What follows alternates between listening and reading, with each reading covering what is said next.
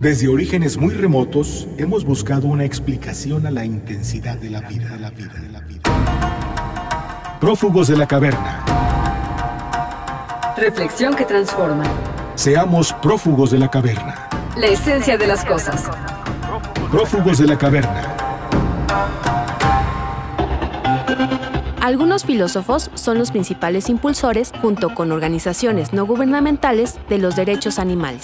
Uno de ellos es Jeremy Bentham, quien se cuestionaba si los animales son o no capaces de sentir sufrimiento. Negaba otras cuestiones como si eran o no sujetos de derecho o si eran racionales o no. La propensión de los animales al sufrimiento es la partida para argumentar que es necesaria la existencia de derechos en los animales porque es inmoral ocasionar un dolor o sufrimiento innecesario a un animal. Otro filósofo, Peter Singer, considera que todo animal es capaz de sentir dolor y placer y que sufre. El dolor es un proceso cuyo objetivo es la supervivencia del individuo y de la especie. Por consiguiente, los animales tienen intereses, lo mismo que los humanos, por lo que compartimos el derecho a no sufrir. Hacerlos sufrir voluntariamente no tiene una justificación moral. De esta manera, se comienza a rechazar la idea que pone a nuestra especie por encima de otras. Yo soy Pilar Martínez y hoy hablaremos de la ética animal. Y yo soy Augusto Ansaldo. Bienvenidos a una emisión más de Prófugos de la Caverna. En esta ocasión nos acompaña el doctor Alejandro Herrera Ibáñez, investigador del Instituto de Investigaciones Filosóficas de la Universidad Nacional Autónoma de México, pionero en nuestro país de la ética ambiental y animal.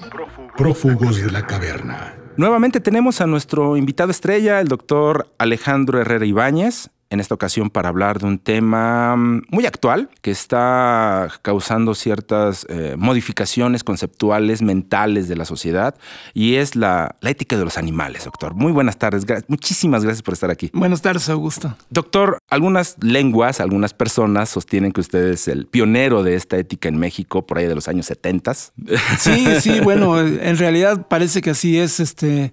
Mm, yo estudié, cuando estudié mi doctorado en Estados Unidos, me topé con un libro que me, cambió todo mi, mi, mi enfoque de nuestra relación. ¿A qué se refiere con me cambió el enfoque de nuestra relación con los animales? De nuestra relación ética con los seres, con, los, demás seres. que pensaba yo que como todo mundo piensa que solo tenemos obligaciones entre nosotros los humanos. Y este libro nos, nos abrió los ojos a muchas gentes, haciéndonos ver que hay otros seres vivos no humanos que merecen que los tomemos en cuenta éticamente. ¿Por qué es importante este respeto hacia los animales no humanos? Pues es importantísimo porque estamos ah, siendo negligentes con seres que merecen en sí mismos ser tomados en cuenta.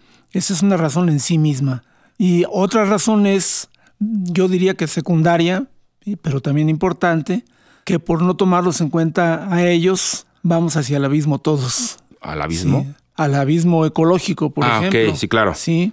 Al no tomar en cuenta a las especies animales este, salvajes silvestres, estamos rompiendo todas las cadenas ecológicas, tróficas, y, con eso estamos mm, pues, acabando. acabando. Con muchos El cambio climático es una de las consecuencias de todo esto, sí. Precisamente con estos nuevos derechos ¿En realidad la sociedad está cambiando? Yo creo que sí. ¿Ha visto un cambio real? Sí, no tan rápido como yo quisiera. las ideas tardan mucho en cambiar las mentalidades. Eso es lo importante, ¿no? Introducir la idea para cambiar o generar un Una cambio. Una idea entra, pero se cocina durante 50 años y la sociedad empieza a hablar de ella cuando ya la idea había surgido hace mucho tiempo. Entonces en México, como ¿hace cuánto empezó a surgir esa idea? Pues yo creo que apenas en los por ahí de los setentas. Entonces ya llevamos 40 años. Sí. Pero ahora hay mucha gente joven que está no solamente cambiando su vida personal, sino tratando de que otras personas cambien sus actitudes hacia los animales no humanos. Precisamente, eh, con estas actitudes, ¿cuáles son los argumentos que dan las personas que no quieren otorgar estos derechos, que aún los siguen tratando como cosas? Pues eh, más que argumentos son afirmaciones. Son animales, este, no sienten, ¿no? O, este, o algunos dirían eso. A mí me tocó un veterinario que eso me dijo cuando curó a mi perrita y le cortó las uñas y empezó a chillar mi perrita. Entonces le dije, oye, ya no le sigas porque está... está doliendo. Está doliendo. Y me dice, no, no te preocupes, no siente. Y ahí me di cuenta de que todas esas personas, esos científicos veterinarios, que ahora ya no son tanto como antes, son herederos del filósofo René Descartes, que decía que los animales no sentían.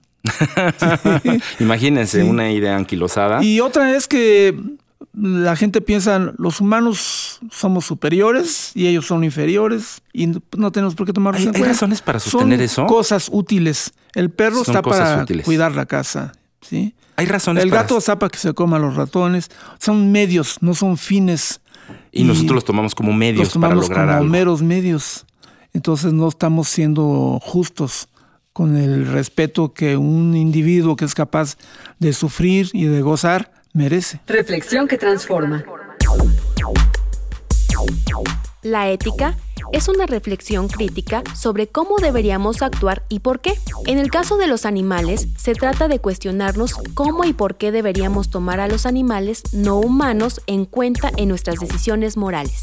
El maltrato al que sometemos a los animales no humanos ha sido un asunto de preocupación y denuncia desde la antigüedad. Últimamente, por razones socioculturales, aumentó el interés y la sensibilidad para corregir ese daño innecesario a vidas no humanas, de tal manera que se han formado tanto iniciativas ciudadanas como académicas destinadas a defender la vida animal.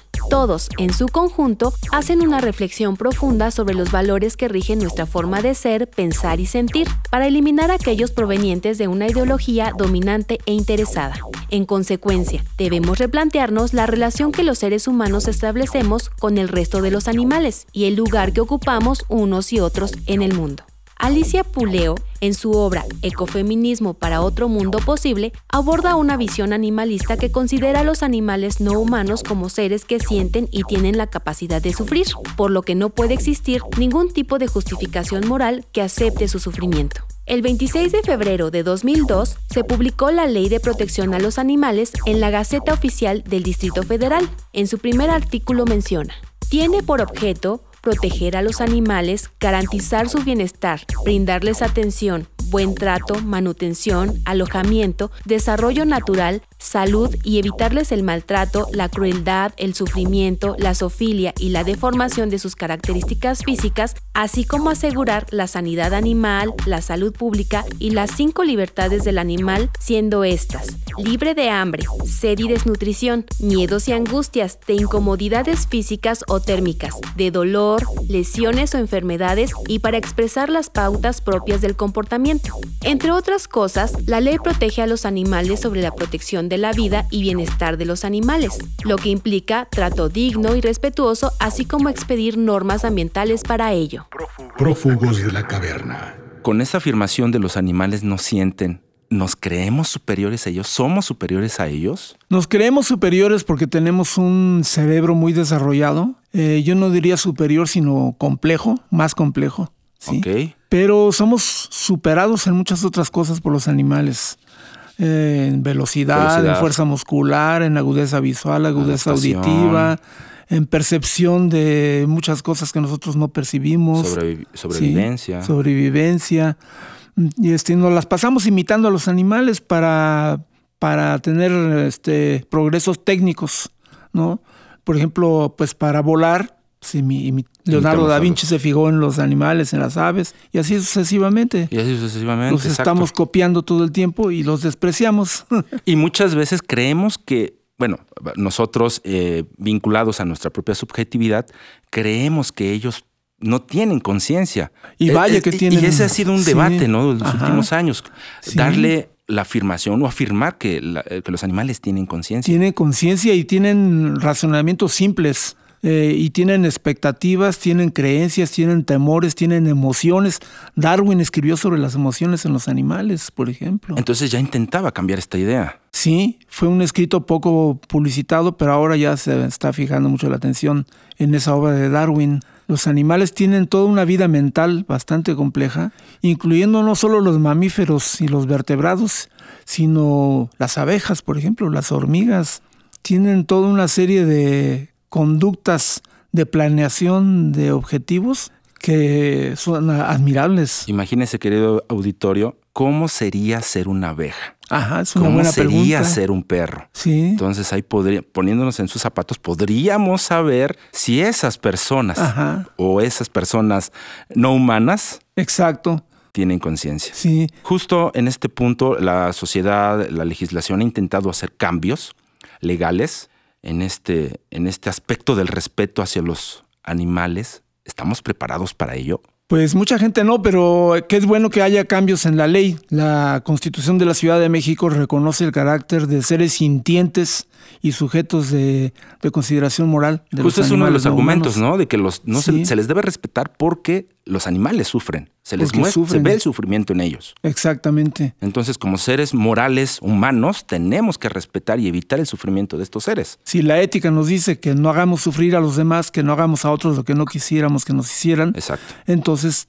debemos extender esa norma ética hacia todos aquellos animales que sufren por lo que les hacemos. Y los otros seres, los vegetales también, ¿no? Los vegetales es un poco más polémico, sí, porque no sabemos si sufren o no. Mucha gente dice que sí, pero no tenemos una evidencia. No hay evidencia científica. Científica. Pero son seres vivos. Son seres vivos y todo lo que es vivo merece nuestro respeto, en principio. Ya se hicieron muchos cambios, eh, doctor. ¿Cuánto hace falta? ¿Qué pues es hace necesario falta, todavía? Hace falta más educación este, a nivel masivo hace falta, mm, yo, yo si yo fuera presidente de la República, llenaría los medios de spots, este, concientizando al público de que no somos los únicos en este planeta que merecen ser tomados en cuenta éticamente. Eso en cuestión de, sociedad, ¿no? Sí, y eso durante 5 o 10 años hasta que la gente se le quedara que bien por fin que no debemos lastimar a los seres vivos. Exacto. Y en cuestión de legislación. De legislación, este, hemos tenido progresos y estamos tratando de impedir algunos retrocesos.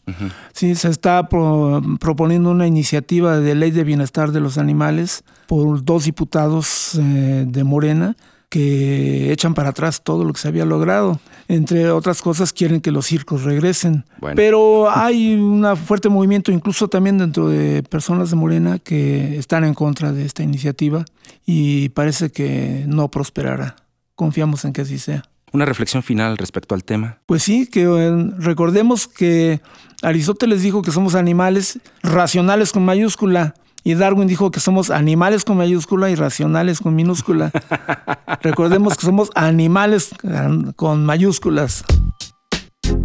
El 15 de octubre de 1978 fue proclamada la Declaración Universal de los Derechos de los Animales por la Liga Internacional, las ligas nacionales y las personas físicas que se asocian a ellas. En la cual se menciona principalmente que todos los animales nacen iguales ante la vida y tienen los mismos derechos a la existencia. Todo animal que pertenece a una especie salvaje tiene derecho a vivir libre en su propio ambiente natural, terrestre, aéreo o acuático, y a reproducirse. Todo animal que el hombre haya escogido como compañero tiene derecho a que la duración de su vida sea conforme a su longevidad natural. Todo acto que implique la muerte de un gran número de animales salvajes es un genocidio, es decir, un crimen contra la especie. Los derechos del animal deben ser defendidos por la ley, como lo son los derechos del hombre. Como ves, este documento considera que todo animal posee derechos y que el desconocimiento y desprecio de dichos derechos ha conducido al hombre a cometer crímenes contra la naturaleza y los animales. Defender su vida digna, sin ocasionarle sufrimiento, no es una cuestión de querer equiparar al ser humano con los animales, pero sí de reconocer que son seres que sienten